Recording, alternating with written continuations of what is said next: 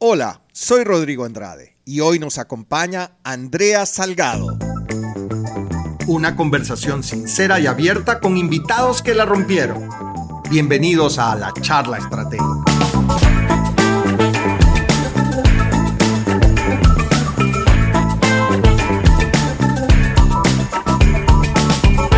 Hola, ¿qué tal? ¿Cómo están? Bienvenidos otra vez a la charla estratégica. En este episodio tenemos a Andrea Salgado, que es la fundadora de Sailor Coffee como invitada. Hola, Andrea, ¿cómo estás? ¿Qué tal? Bienvenida.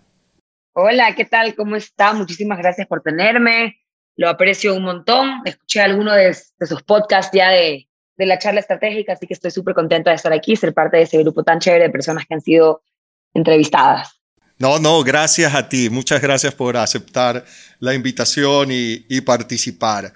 A ver, Andrea, conversemos un poco. Este, estamos haciendo lo remoto eh, porque estás en Quito. Cuéntame qué estás haciendo en Quito. Cuéntame un poquito de eso. Le cuento, estoy abriendo nuestro tercer local. Ya estamos ya en la recta final. Hoy día instalan lo que falta de los muebles. Ahorita en este momento están instalando la cocina, probando el gas, poniendo la campana de extracción Em, es el tercer local que tenemos. El primero es en San Bordón, que creo que es el que usted más conoce, que abrimos en el 2016. El segundo lo abrimos en el 2019 y pues ahora en el 2022 estamos abriendo este tercero. Em, me llena de ilusión porque no sé si usted sepa, pero nosotros vivimos aquí como 17 años. Entonces yo tengo muchas amigas. Me contaste alguna vez, me contaste alguna vez. Me, me encanta estar en esta ciudad. Creo que hay, hay mucho que dar, hay muchas personas que también están dispuestas a, recibir esta, nueva experiencia que, va a ser Sailor, así que estoy contentísima, ya mismo abrimos. Qué bueno. El local que más frecuento es el de Vista San Eduardo, porque yo vivo, yo vivo cerca. Y te debo contar que hay un chico ahí que nos atiende súper bien que se llama Iván. Y, tan, pronto yo me siento, generalmente voy con Erika, mi esposa, y con mis hijas, Tan pronto me siento, se acerca Iván y me dice, eh, le sirvo el Negroni de siempre. Así que la verdad es que el servicio es súper chévere y me encanta que nos atienda él y, siempre, siempre lo disfrutamos mucho. Qué chévere, sí, eso es una parte, parte integral de la experiencia de Sailor, es que los meseros y todo el mundo que trabaja ahí se aprenda los pedidos de los clientes, porque eso hace que uno se sienta como en casa, ¿verdad? Que se esté recibido y que quieras, bueno, quiero seguir yendo allá porque yo me siento y me traen lo que yo quiero. Ya saben cómo yo quiero lo que yo quiero. Es, es una parte súper importante. Exactamente. Andrea, cuéntame cuándo, cómo y por qué se te ocurrió algún día esta idea de eh, poner unas cafeterías, de Sailor Coffee, de eh, la imagen, el posicionamiento. ¿Qué pasó? ¿Un día te despertaste y clink, se te, se te prendió el foco o lo desarrollaste? Cuéntanos un poco de dónde salió esta idea. A ver, le cuento. La verdad es que yo estudié en, Estados Unidos, en Nueva York, y yo en Nueva York siempre trabajé. Ya, yo tuve una beca completa, pero igual la beca completa no me alcanzaba para mi vida, em, porque, bueno, yo tuve una beca de la CENESID y a pesar de que había un presupuesto relativamente grande, como no, no alcanzaba para, para vivir. Entonces yo siempre tuve trabajos. Y en, trabajaba, por ejemplo, en la librería, trabajaba en el gimnasio, Em, trabajaba en, luego lo que hice fue conseguir trabajo fuera de la universidad y trabajé en esta cafetería. Entonces, bueno, yo vivía en este edificio ya que era, que quedaba en el Lower Side, que tenía abajo una, una cafetería y galería de arte. Y bueno, esta, esta cafetería yo iba todos los días pues porque quedaba claramente abajo de mi edificio y me hice amiga del dueño. Como iba todos los días, me hice amiga del dueño. y le conté, bueno, que yo estudiaba historia del arte, que no sé qué, que estaba en la universidad. Y él me contó que él quería, todavía no le daban el permiso, pues, como el liquor license, la licencia de alcohol, que le estaban procesando, eh, pero que como ellos eran galería, querían tener un liquor license. Y yo, ah, ya, qué cool. Bueno, un día, este señor de la nada me llama. Me dice, Andrea, necesito tu ayuda. Y yo, sí, claro, Emil, dime. No, es que necesito que como tú estudias en NYU, yo trabajaba en Christie's también en ese momento, en la casa de subastas.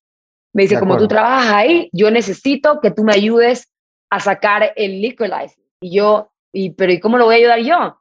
Dice, necesito que vengas a la audiencia que vamos a tener y que tú testify, ¿verdad? Que tú declares de que todas las, de que todas las galerías deben tener licencia de alcohol porque es una parte integral de un opening de una galería. Y eso es cierto, o sea, tú vas a todos los openings los jueves en Nueva York y siempre te dan tu vasito de vino, ni sé qué, tu alcohol, tu champán. Es como una parte realmente, una experiencia integral de una, de una galería. Y yo, bueno, ya, y voy. Esto quedaba en la calle como 150 de Manhattan, ya. yo me subí ahí en el, en el tren, llegué, fui, declaré y le dieron el liquor license al señor. Entonces, cuando ya le dan, le aceptan, el man me escribe y me dice, em, lo que sea que tú necesites cuando sea en tu vida, escríbeme. Y yo, ok, ahí me lo guardo, ¿verdad? Haz bajo la manga. Ya, llega el verano y necesitaba yo un trabajo que, que, me paguen más que la universidad, que me pagaban unos míseros, creo que 7.95 me pagaban la hora. Entonces le dije, hola Emil, mírate, te voy a coger la palabra, necesito que me ayudes claro. trabajo. Me, me encantaría trabajar en tu cafetería, pero no tengo idea de nada, o sea, no sé cómo se hace absolutamente nada, ¿verdad? Y me dice, ok, no te preocupes, mañana entras. Y me manda el nombre del administrador.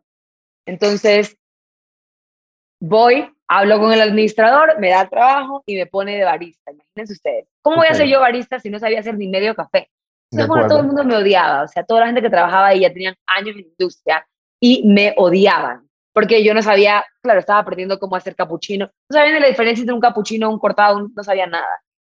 Ahí les tocó enseñarme, aprendí, eh, ya nos llevamos bien con el resto del equipo y me encantó. Eh, y un día, yo era súper buena vendedora, ya, siempre, siempre he sido súper buena vendedora, la verdad, y yo siento que puedo vender lo que yo quiera, o sea, puedo levantar y me voy a vender esto y lo vendo. Entonces, bueno, yo tenía unas propinas increíbles porque yo vendía todo, yo me acercaba a la mesa y le, le, subía el ticket promedio, ¿verdad? Le vendía, ¿quieres un café allá? Y no quieres un pan de banana y un croissant y ni siquiera, y acaban de salir del horno y chica me daban mi tips de 70 dólares, o sea, vainas increíbles. Entonces, una, un, un, administrador de otro local me conoce ahí, ve que yo le subo el ticket promedio, me ofrece trabajo ahí mientras yo estoy trabajando. En, otro, en otra cafetería. Sí, y yo, bueno, ah, me voy. Le digo, si me vas a dar más, me voy. Me dice, sí, yo, ok, let's go. Y literalmente me fui a trabajar ahí. Esta cafetería se llamaba eh, Bluestone Lane. Y es una cafetería australiana que tenía su primer local en el West Village. Y ahí trabajé. Y eso es lo que hizo que yo quiera abrir una cafetería en Ecuador. No la anterior, sino esa. ¿Por qué? Porque era una experiencia que yo nunca había tenido antes. O sea, era una experiencia eh, increíble en términos de, de, servicio al cliente y también de, de como ambiente. ¿ya? O sea, era súper bonito, habían plantas en todas partes. Tú veías a la gente como escribiendo. Eh, no sé si usted sepa quién es Malcolm Gladwell pero él era un cliente súper frecuente que yo, que yo servía, que entonces él vaya a escribir sus libros, o sea, yo estaba en mi papayal, eh, me parecía una experiencia increíble. Yo dije, ok, esto es lo que yo quiero crear, no hay esto en Ecuador, o sea, no hay una cafetería en la que tú vayas, te sientas, la gente se sepa tu orden, te atiendan súper bien, que, la, que el staff como que... Yo siento que en Ecuador, y, que, y me da mucha pena esto, pero siento que hay como una jerarquía muy grande, ya en el que tú no puedes hablar como, no sé, el staff no siente esa confianza de como tal vez tutear a, a, los clientes que correcto, van, correcto. Ni, de, como te, te, traigo el café ahorita, ¿verdad? Y yo veía esto y yo quiero esto en Ecuador. O sea, qué increíble fuera que tú vayas a una cafetería y la gente que te atienda sea como joven, jovial, ¿verdad? Que esté feliz de estar en el trabajo, que se nota que les guste. Y bueno, ahí decidí, ok, quiero abrir una cafetería en Ecuador. Yo siempre supe que quería tener mi propio negocio. Eh, yo no les conté a mis papás que yo estudiaba historia del arte al comienzo porque ellos me hubieran matado, claro. Yo estudié dos carreras, estudié negocios y historia del arte. Oye, Andrea, pero entonces eh, no era cuando te fuiste a estudiar, no era dentro de tu plan, no estaba el café, ni mucho menos abrir cafeterías. De alguna manera te tropezaste un poco con esas oportunidades y, estuviste abierta a escuchar, a ver, a aprender. Eh, yo ni tomaba café, imagínense, yo solo tomaba té. Claro, entonces, o sea, un poco para ir sacando como que enseñanzas y, gente que escucha, hay que estar atento, ¿no? A veces los planes no están, digamos, escritos sobre piedra eh, y, uno tiene que estar pivoteando a futuro y siempre atento. Yo, yo creo que eso es un poco la, moraleja o la enseñanza de, de, cómo te fue pasando a ti las cosas. Sí, totalmente. Entonces, bueno, allá conseguí ese trabajo, trabajé, decidí que quería, les conté a mis papás, me acuerdo en diciembre de 2003, 2000, yo me gradué en 2015, en diciembre de 2014. Les conté y todo el mundo me dijo, estás loca, Andrea. Imposible. O sea, ¿para qué vas a abrir otra cafetería? En Ecuador ya, en Guayaquil hay 10.000 cafeterías y hay esta cafetería muy grande, no vas a poder competir, ¿verdad? Y yo no, no, es que ustedes no están entendiendo, que esto no es eso, es totalmente distinto, es una experiencia, es como muy diferente. Hay comida increíble, saludable, no tienes como que las cosas prehechas, sino es todo al momento se hace, es una cocina. De acuerdo. Y bueno, por mi cumpleaños, le pido a mi papá que mi cumpleaños es en febrero, le digo, lo único que quiero por mi cumpleaños es que vengas a Nueva York a ver las cafeterías que hay para que entiendas lo que yo quiero hacer. Porque todavía me decían que no. Y el man, ya, ok, el man me va a pegar cuando escuche eso. bueno, viene, ve todo, lo llevo a todos los lugares y me dice, ok, 100%, hagamos. Entonces, para los que no saben aquí, mis papás fueron mis inversionistas ángeles. Ellos fueron las personas que confiaron en mí, en mi negocio, en mi idea y me pusieron la plata para empezar Sailor. O sea, te tocó convencer a esos inversionistas. No fue así tampoco tan fácil. No, no para nada. Cero. O sea, tuve que convencerlos, llevarlos, enseñarles, mandarles que sí que mi papá, el plan de negocios, que la competencia, que investiga qué pasa en los precios. O sea, no es que toma la plata de la que tú quieras, imposible. De acuerdo, de acuerdo. Y bueno, yo me graduaba en mayo y en abril empieza, eh, empecé a comprar las cosas, pues ya me hicieron la primera transferencia, em, me hicieron la primera transferencia y empecé a comprar ya todas las cosas. Como yo podía importar un menaje de casa y de trabajo, porque usted sabe que cuando uno se va fuera del país, creo que cinco años o cuatro uno puede traer un contenedor, ¿verdad? Entonces yo dije, ok, lo tengo que aprovechar voy a traer este contenedor em, y metí todo, metí em, cosas de casa, todos mis libros, que yo no, yo a mí me encanta leer, entonces me traje como cajas de cajas de libros y em, me traje todo para el trabajo, desde la cocina hasta los hornos, los cubiertos. Y lo que yo hacía es que me iba a diferentes cafeterías y literalmente me quedaba observando, a ver, ¿qué marca es esta cosa? ¿Qué marca es esto? ¿Qué marca es esto? iba anotando todo lo que tenían, porque yo no encontraba ningún blueprint de ¿qué necesitas tú para abrir una cafetería? no existía, no es como que... Claro. ¿Cuántas mesas, cuántas personas voy a tener? Entonces, ¿cuántos cubiertos tengo que comprar? ¿Cuántos platos tengo que comprar? ¿Cuántos vasos? Entonces, yo solo iba a sentarme a cafeterías más o menos el tamaño que yo pensaba que quería y decía, ok, veamos. Y contaba y escribía un cuaderno, ok, más o menos hay tantos vasos, más o menos hay tantos platos. Y así fue como fui llenando el contenedor, fui a Miami, lo embarqué el 8 de mayo y yo me gradué el 15. O sea, fui, lo embarqué, me regresé, me gradué y me regresé a Ecuador, ¿verdad? porque con la beca del gobierno tú tenías que volver a, a devolver en tiempo eh, la beca que me habían dado. Y ahí, así fue como inicié mi Sailor. Estuve nueve meses buscando local porque no encontraba, mis papás me querían matar, tenía la casa llena de cajas, o sea, toda la sala, el comedor, el patio de afuera. y yo la verdad que ya quería tirar la toalla porque no encontraba y además que nadie me quería alquilar, pues yo tenía 22 años. Nadie me paraba bola, me decían, pero ¿y quién es el dueño? Yo, yo soy la dueña. No, pero ¿quién es el dueño? Yo, yo soy la dueña. No, no, pero es que eso es una idea, no, pero es que no existe, no, es que no me querían alquilar, yo, pero es que lo voy a pagar.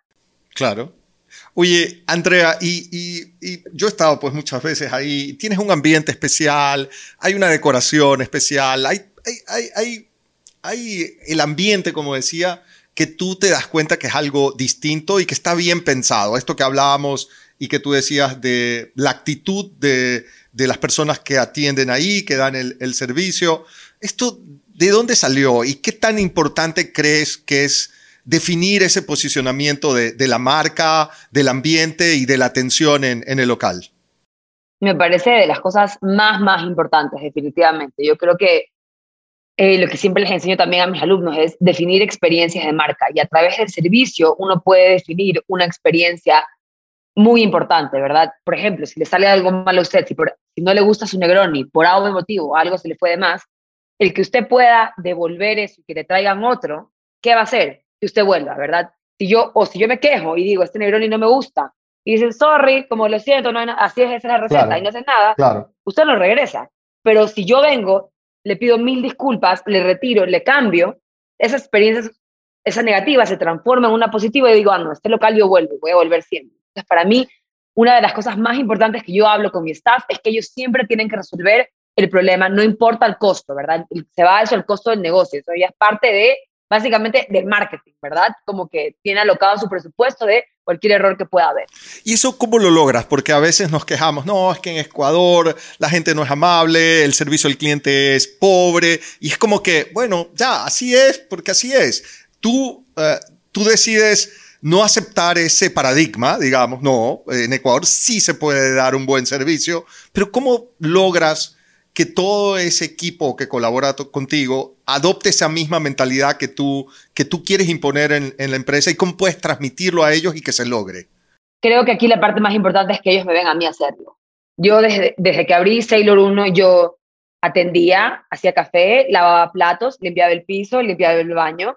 En, en, el primer local, en el segundo local y en ese tercer local, también mis empleados pueden ver exactamente lo mismo. Yo les hago todas las entrevistas, yo les escribo, ya hice un grupo en WhatsApp, como que bienvenidos al equipo, esas son las cosas que pueden esperar, los espero el martes, estoy súper emocionada. Entonces, you said, you set the vibe, ¿verdad? Tú, como dueño de negocio, es tu responsabilidad crear la cultura alrededor. Claro que es mucho más difícil en una empresa ya más grande, ya se va perdiendo ese contacto, pero como yo tengo una empresa que, que es relativamente pequeña, sí pueden ver eso mis empleados. Entonces yo creo que el hablarles, el decirles, miren, eso es lo que queremos hacer. Cuando pasa algún error, yo escribo en el grupo, hola, pasó esto, por si acaso, esta es la manera en la que se resuelve este problema. Les mando el screenshot de lo que yo le respondo a mi cliente, ¿verdad? Miren, me mandó este cliente esto y yo les mando mi respuesta para que ellos sepan cómo yo respondí y para que, para que, para que entiendan cómo ellos deberían responder en un caso similar, en el caso de que yo no responda, en el caso de que yo no esté. Entonces creo que el, el tener una estrategia de marca, el saber quién soy yo como empresa, cuáles son mis objetivos, hablarlos con mi, con mi, con mi staff, ¿verdad? Eh, establecer como que ese punto de referencia para que ellos puedan hacer las cosas también por sí mismos, darles esa libertad de que ellos tomen la decisión, no que me tienen que llamar a mí a cada rato, Andrea, ¿podemos dar un café de cortesía? No, tú ya sabes que esa es la base, ¿verdad?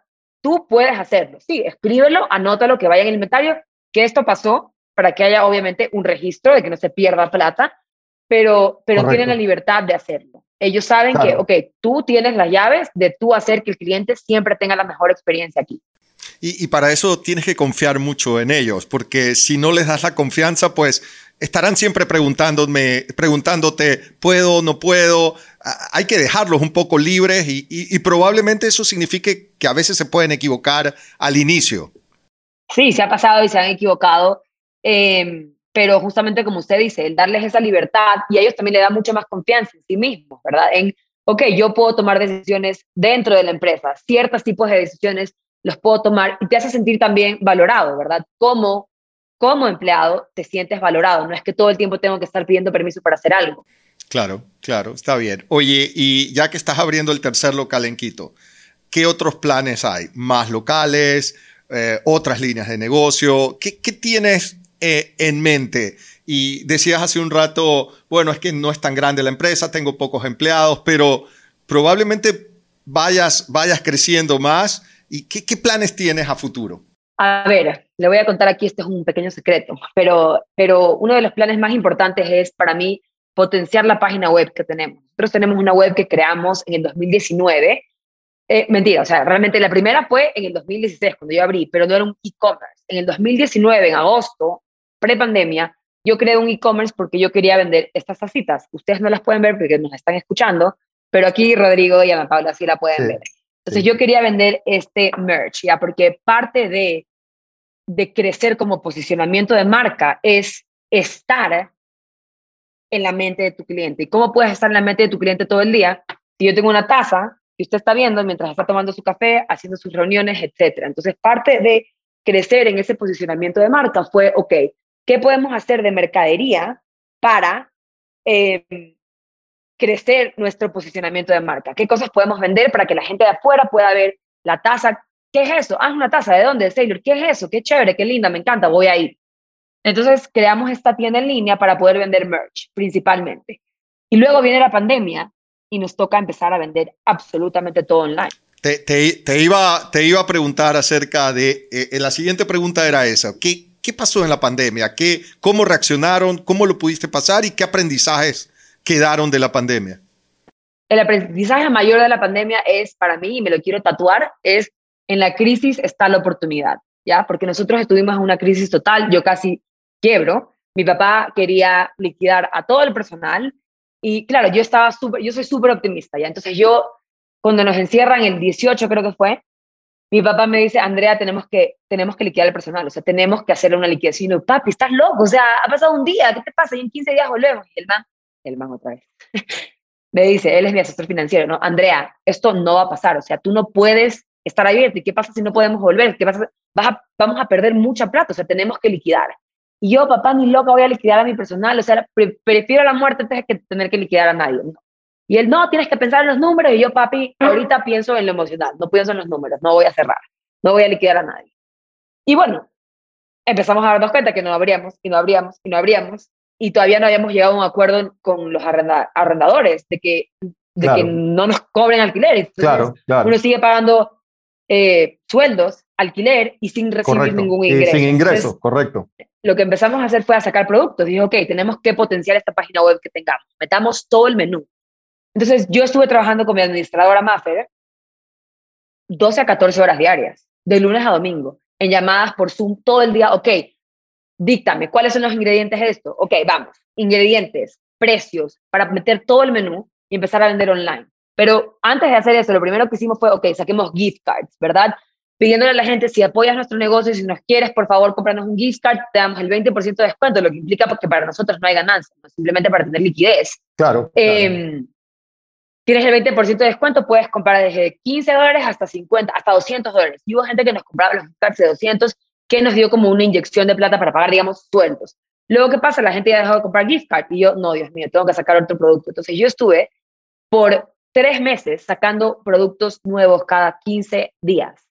Ya fue exhaustivo. Entonces, primero gift cards, luego sacamos las cajitas de, a domicilio, que era un concepto que yo estaba viendo en Nueva York, que estaban haciendo las cafeterías, y yo dije, ok, voy a hacer lo mismo, que era hacer productos pre-cocinados, toda la parte de la línea de Sailor. Entonces, qué sé yo, sacamos el lomito saltado, sacamos las arepas, hicimos kits de todo, entonces era como kit de arepa, entonces tú podías comprar y solo como que ponías a la plancha ya estaba el pollo cocinado y, y te daba los ingredientes para que tú hagas en casa, ¿verdad? Porque todo el mundo estaba en casa y no podía cocinar. Correcto. Em, también hicimos em, estas cajitas a domicilio de, no sé si se acuerda, pero al comienzo, comienzo de la pandemia, la fila del súper era interminable. De acuerdo. Y era en un sol canicular de Guayaquil, ¿no? Entonces, ok, hagamos un súper, como que nosotros queremos ayudar a nuestros vendedores del mercado que no estaban vendiéndole a nadie tampoco, de qué manera ayudamos a toda la cadena para darle trabajo a todo el mundo y que sigan trabajando. Ok, comprémosles a los mercados y armemos cajas con todo, desde vegetales hasta granos, arroz, azúcar, aceite. Entonces la gente podía comprar la caja de como víveres y te lo íbamos a dejar a tu casa. Y lo que hicimos fue algo súper chévere con CARE, la organización de Carla Morales, que por cada 10 cajas vendidas regalábamos una, o sea, la donábamos, ¿verdad? Porque había mucha gente que no tenía que comer. Entonces fue como ese, esa parte social, que a mí siempre me gusta hacer cosas que tengan un poco de lado social. Y luego sacamos, ok, los productos preelaborados y luego sacamos más mercadería y así tuvimos que ir como que sacando cosas en la web. Entonces, en la pandemia a nosotros nos ayudó muchísimo tener una página web porque la gente podía hacer pedidos online, pero también me tocó una curva de aprendizaje brutal en el que yo tenía que responder 3 de la mañana a alguien que me escribía a decir, no entiendo cómo hacer el pedido. Y yo tenía que hacerle un screen recording y decirle, hola Rodrigo, mire, usted va a agregar el producto al carrito, hacer clic en el carrito, ingresar sus datos de facturación, poner OK, ingresar sus, datos de envío, escoger el envío y poner pagar, ingresar tarjeta o, transferencia. Entonces yo no dormía porque a mí me sonaba el celular y yo me levantaba a responder. Así es como usted hace, a cualquier hora del día, a cualquier persona de, que me escriba. Entonces, fue difícil, pero como le digo, en la crisis está la oportunidad, la gente aprendió a usar la página web y hasta ahora nos, nos entran pedidos todos los días por la página web que antes no entraban. Por ejemplo, claro. nosotros sí usábamos Rappi, pero Rappi se coge el 15% de comisión, que es altísimo. Y yo, o sea, no puedo perder esa plata. ¿Y ahora qué pasa? La gente también, como ya saben que nosotros mantenemos los mismos precios de local en nuestra página web, compran por nuestra página web en lugar de comprar por Rappi, porque saben que por Rappi pagan más, ¿verdad? Porque nosotros aumentamos ese costo. Eh, entonces, esa es una oportunidad súper grande que surgió, el poder nosotros tener nuestros propios motorizados y enviar a la casa. Y también que el brand awareness incrementó mucho porque yo empecé a hacer todo por redes, o sea, subir historias todos los días, yo hablando, haciendo recetas, enseñando cómo hacer cosas, enseñando cómo hacer café pasado en casa, diciéndote que te mandaba la suscripción de café a tu casa. Entonces fue un, un crecimiento de marca bastante importante en este año de pandemia, De acuerdo. Porque la gente me seguía por Instagram y eso hizo que la gente, me, yo me dé a conocer más. Em, también yo escribía, yo, a mí me encanta escribir, entonces empecé a escribir hilos en Twitter, empecé a escribir captions súper grandes, súper emocionales y lo emocional conecta. Y cuando uno conecta, uno le compra a la marca, ¿verdad? La conexión es lo más importante para una venta. Cuando tú le compras un negocio, no le compras a menos que conectes. Eso te, iba a preguntar acerca del tema de, redes sociales, todo el tema de marketing digital. ¿Qué tan relevante es? Ya nos estás contando que, que en pandemia pues, fue fundamental. ¿Y, qué tan importante es? Y a futuro, eh, hoy, sigue esa, esa, ese énfasis en dirigirte y, contar historias a, a, los, a los clientes o a la audiencia en general y conectar emocionalmente. ¿Cómo, cómo ves eso a futuro? Creo que cada vez va a ser más. Y creo que los negocios que no lo hagan se van a quedar atrás al 100% y no van a poder sobrevivir. Creo que es fundamental estar en redes sociales. Em, los millennials y la generación Z, que es la generación que viene, te pasan en el celular. Es, es su manera de vivir. No hay otra vida que no implique tener acceso a un celular, tener acceso a poder enviarles a tus amigos, oye, quiero ir a este lugar, mire esta foto, qué rico. Ah, vamos, ¿verdad? O em, quiero hacer tal cosa, ok, cool, vamos a, este lugar, a este restaurante, vamos a este hiking, vamos a esta montaña, vamos a este hotel. Eh, si no estás en redes, ¿cómo te encuentran? Si no tienes una página web, ¿cómo te encuentran? Nosotros estamos acostumbrados ahora al acceso a información inmediata. Yo pienso algo, quiero algo, lo voy a investigar en ese segundo, voy a aprender, voy a saber dónde está. Si yo no tengo el acceso a través de redes sociales o a través de una página web, ¿cómo, me, cómo vendo? De acuerdo. Y, y yo veo que hay una conexión y lo haces muy bien, al menos con mis hijas hemos hablado mucho en Sailor Coffee, de, que en, el mundo físico eh, ayudar a que esas fotos que van a tomar, a, ese post que van a poner, salga muy bonito. Mis hijas dicen, es que todo en Sailor Coffee es instagramiable, así lo dicen. Eh, eh, con lo cual es que que, cualquiera que está comiéndose algo hizo un pedido de, no sé, un bolón de verde con eh, ahí el plato está bonito, súper bien servido, en, eh, eh, muy bonito, el, vaso también agradable y la foto queda chévere, queda atractiva y, alguien la postea, hoy estoy acá, estoy comiéndome esto, esté muy bonito para que sea atractivo a las personas. Claro, para mí esa ha sido, yo creo que la parte, como que una de las cosas más importantes que yo hice cuando yo empecé Sailor en el 2016, que no lo estaban haciendo en Ecuador aún, es enfocarme muchísimo en el Instagram. Como yo estudié historia del arte, yo tenía una noción muy importante de arte, diseño, composición. Entonces, yo veía en Estados Unidos cómo el Instagram estaba despegando. Una de mis las cafeterías en las que yo trabajaba eh, que se llama Two Hands, que también es mucha, mucha inspiración para mí.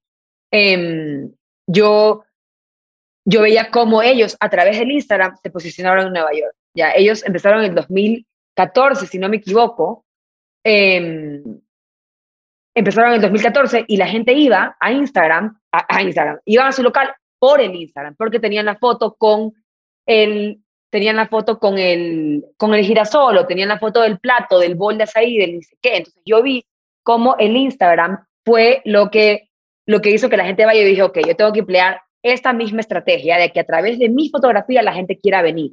Entonces, si usted ve desde, desde el primer día de, de Instagram, ¿verdad? Si usted se va hasta abajo, hasta abajo en Instagram, a ver, eh, puede ver que yo hacía fotos de todo, ¿verdad? De todos los platos de las esquinas. Yo enseñaba como que las esquinas del de local, yo enseñaba el proceso de construcción, que en ese momento yo no entendía, no tenía el concepto que ya tengo muy claro, ya que ya le voy a contar cuál es, que es el de construir en público. Pero yo en ese momento, yo solo pensaba en, ah, yo quiero compartir porque es lindo, como que la gente va a ver que estoy construyendo esto y se van a emocionar.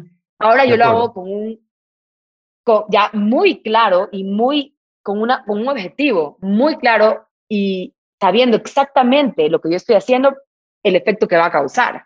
Entonces, en ese momento no lo hacía así, no, no era como pensado, no era estratégico.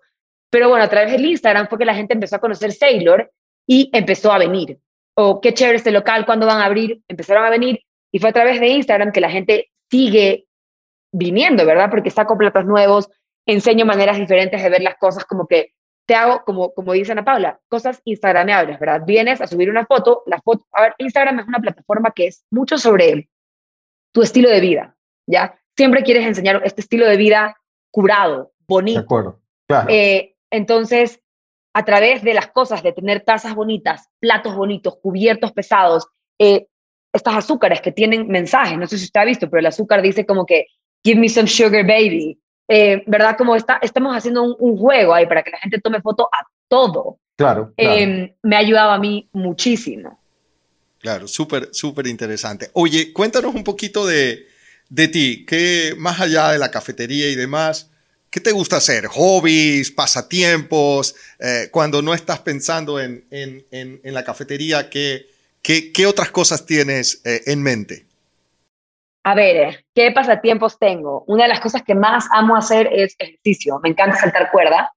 Es algo que me, me fascina y me ayuda a, como liberarme de cualquier tipo de estrés. Todo el mundo aquí que es emprendedor y que me está escuchando sabe que empezar un negocio es súper estresante y mantener un negocio es súper estresante, ¿verdad? Tú, a la final, como dueño de negocios, tienes que tú deal con todo. O sea, por ejemplo, estoy en esta llamada y me han entrado siete llamadas que he tenido que colgar de la construcción entonces soy yo la que tengo que a la final hablar con el arquitecto que me está llamando, hablar con, con el, el de la luz, el de la cámara. Todo el mundo me está llamando y recae en mí, ¿verdad? Es en mí porque yo soy la que sé dónde va la cámara, yo soy, que, soy la que sé dónde tiene que apuntar, yo soy la que sé cuáles características tiene que tener el CPU, eh, cuántas tablets hay que comprar, dónde van las cosas, cómo quiero que se ve el espejo, si quiero que se vea añejo o no. Entonces, em, creo que a mí me ha ayudado muchísimo el poder hacer ejercicio para como despegarme un poco. A mí, yo apago el celular cuando hago ejercicio, o sea, no, no lo apago de off porque escucho mi música, pero pongo como un airplane mode.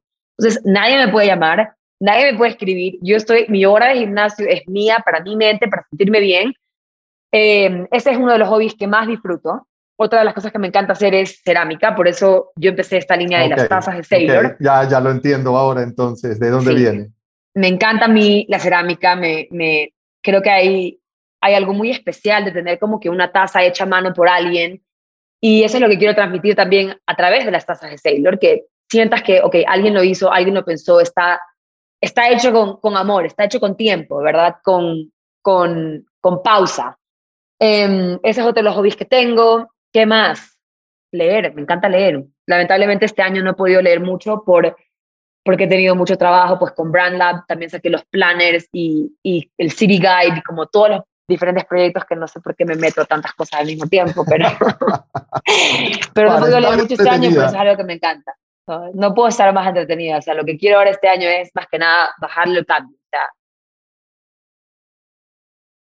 está teniendo que pensar en tengo que hacer esto y tengo que hacer lo otro y tengo que trabajar más y tengo que hacer más plata. Creo que por la pandemia me he metido en un, en un círculo muy vicioso, muy tóxico de todo el tiempo querer producir. Y y ha sido muy malo para mi salud mental, de todo el tiempo estar pensando en producir, producir, producir, producir, hacer, hacer, hacer. O sea, ayer a la una de la mañana le mando a mi asistente, que me aparezco loquita, no me puedo ni dormir, le mando una lista de todas las cosas que quiero hacer, que el packaging para el próximo producto que voy a sacar, que, que, como, que la foto, que la postal que vamos a sacar, que el producto que vamos a sacar en San Valentín. Entonces son, no paro de pensar, todo el tiempo estoy como conectada y lo que quiero hacer a partir de mayo, que me caso, es desconectarme. Felicitaciones por el matrimonio. Gracias, sí, quiero como no estar en el celular. Yo te iba a preguntar, te, te, iba a preguntar, la siguiente pregunta era, ¿qué recomendaciones darías a gente que está pensando emprender? Y creo que por ya, ya, empezaste a, a, dar algunas, pero no sé qué más eh, eh, piensas que, que, se te ocurre que pudiese ser interesante transmitir y dejar como un mensaje a quien quiera arrancar con, con un negocio creo que una de las cosas más importantes realmente es, primero que nada, dejar de mirar al de al lado. ¿Ya? Lo que es tuyo, nadie te lo quita. Y creo que hay mucha comparación en Ecuador, en Latinoamérica. Hay, hay primero que nada, mucha envidia.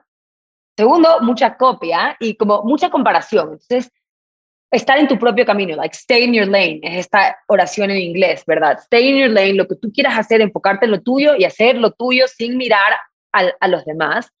Esa sería una de mis recomendaciones. O sea, no, creo que he visto, de, yo he trabajado ya con algunos emprendimientos, ¿verdad? Eh, han tenido más de, mil alumnos en mis cursos y he visto que hay mucha, hay mucha copia que no se dan cuenta tal vez que es copia, como copiar colores de marca. Obviamente hay miles de miles de colores, pero si tú copias combinaciones muy exactas de colores de otra marca, digamos que hay dos marcas de pastelería, ¿ya? Y si los colores son exactamente iguales y las formas son exactamente iguales, tú como nuevo emprendimiento no vas a poder diferenciarte de ese al que tú admiras tanto y por eso estás imitándolo, ¿verdad? De acuerdo. mi recomendación es intentar ser lo más único y auténtico posible, contratar a alguien para que te haga un diseño de, identidad visual, pero antes de diseñar tu identidad visual, que es lo que siempre le digo a mis alumnos, desarrollar una estrategia de marca, ¿verdad? Definir cuál es tu propósito, cuál es tu misión, tu visión, quiénes van a ser tus clientes, cuál va a ser tu voz, cuál va a ser tu personalidad, que eso la gente no hace. Entonces se lanza, y digo, yo quiero hacer una cafetería y estos van a ser mis colores y hazme este logo, pero este logo, ¿qué tiene que ver con la esencia de lo que tú quieres de transmitir? De acuerdo. No saben cuál es esa esencia. Entonces, hacer ese trabajo primero, ¿verdad? Primero es el trabajo de estrategia de marca, luego tu identidad visual, luego tu contenido en Instagram, luego tu storytelling, luego tu marketing. O sea, es por eso BrandLab tiene todos esos pasos, como el curso online que yo doy, es primero estrategia de marca y terminamos en marca. Hay que pensar muy, muy profundamente en ese propósito, esa marca, esa identidad que queremos eh, para nuestro negocio y además hay que darle tiempo, no, no, no podemos eh, ir cambiando en el día a día y por eso hay que pensarla y, antes de ponerse a, comprar cosas, a las acciones, hay que dedicarle tiempo a esa personalidad que queremos de nuestra marca. Que queremos forjar, 100%. O sea, ¿cómo, ¿cuál quieres que sea, cómo quieres que la gente se sienta cuando escucha de tu marca, verdad? ¿Cuál es, cuál es esa voz que vas a, a transmitir? Que, ¿Con qué adjetivos tú puedes describir tu personalidad? O sea, hay que ver una marca como una persona. Y eso creo que mucha gente no lo ve. Entonces tienes que humanizar tu marca, darle valores. De acuerdo darle algún tipo de comportamiento, ¿verdad? ¿Qué creencias van a guiar el comportamiento de tu marca? ¿Cómo se va a comportar tu marca? Y eso es algo que también ha hecho que Sailor crezca mucho, ¿eh? es que yo tengo unos valores muy definidos y yo hablo de temas muy importantes, tanto para mí como Andrea, como los que yo he hecho, querido inculcar en la marca, ¿verdad? Yo hablo de feminismo, yo hablo de el ambiente, como que yo, yo hablo de la salud mental. Siempre que hay un evento, por ejemplo, en noviembre, que es el Día de la Erradicación de la Violencia de la Mujer, todos los locales, todas las cuentas reciben una postal que es que te habla del Día de Eliminación de, de, Violencia hacia la Mujer. en el 8 de marzo hago la comunicación de por qué no debería felicitar a la mujer, ¿verdad? No es un día de felicitación, es un día de conmemoración. Entonces, eso puede ser muy controversial, pero para mí es importante como que la parte un poco de, de educación, de awareness, de concientización. Y eso hace que la marca tenga seguidores muy fieles, porque dicen, ok, yo quiero comprarle esta camiseta, porque el 100% de la ganancia de esta camiseta se va a ir a, a una fundación que, que, es un eh, refugio para mujeres. Entonces, eso te ayuda a ti posicionarte como una marca, como un tipo de discurso, pero siempre y cuando sea cierto, ¿verdad? Porque hay marcas que dicen, soy tal cosa, pero es mentira. Hago tal cosa, pero es mentira. Entonces, siempre ser, hablar de, desde, desde tu verdad, ser certero, ser eh, constante. Más que nada, la constancia también es una de las cosas que más va a ayudar a, a un Muy, muy congruente con eso que piensas, que es lo que estás, que estás diciendo permanentemente. Andrea, te quiero agradecer muchísimo. Ha sido súper, súper interesante. Felicitarte porque el trabajo que estás haciendo es fenomenal. Yo soy un cliente muy, muy satisfecho de cada vez que vamos a, a Sailor Coffee. Me encanta los conceptos que nos dices de, esa identidad de marca, ser congruente en el tiempo y creer en ciertas ideas eh, con, mucha fuerza, ¿no? Eh, y, promoverlas a través de, del negocio, el tema de, mejorar la situación de la mujer de, en el medio ambiente y, muchos otros conceptos e ideas que has, que has mencionado. Así que muchas gracias y felicitaciones. ¿Algún mensaje final, algún mensaje final que nos quieras dejar? Mm, un mensaje final puede ser que no tomes consejos de alguien que no tiene el negocio que tú quisieras tener. Como a mí me pasó, ¿verdad? Si hubiera tomado el consejo de no abras la cafetería, te va a ir pésimo, de una persona que no tiene el negocio que yo quiero tener porque vive en su jaula de miedo, de no quiero, no quiero salirme de mi zona de confort, pues yo no tendría lo que tengo hoy, ¿verdad? No tengas miedo de invertir en tu marca y de creer en lo que tú crees, de ponerle el todo, trabajar al 100 y con constancia lograrás lo que quieres. Fabuloso, me encanta. Mil gracias, Andrea. Este, y muchas gracias, y muchas gracias por, por escucharnos. Volvemos pronto con otro episodio de la charla estratégica. Gracias, Andrea. Muchas gracias a usted. Chao.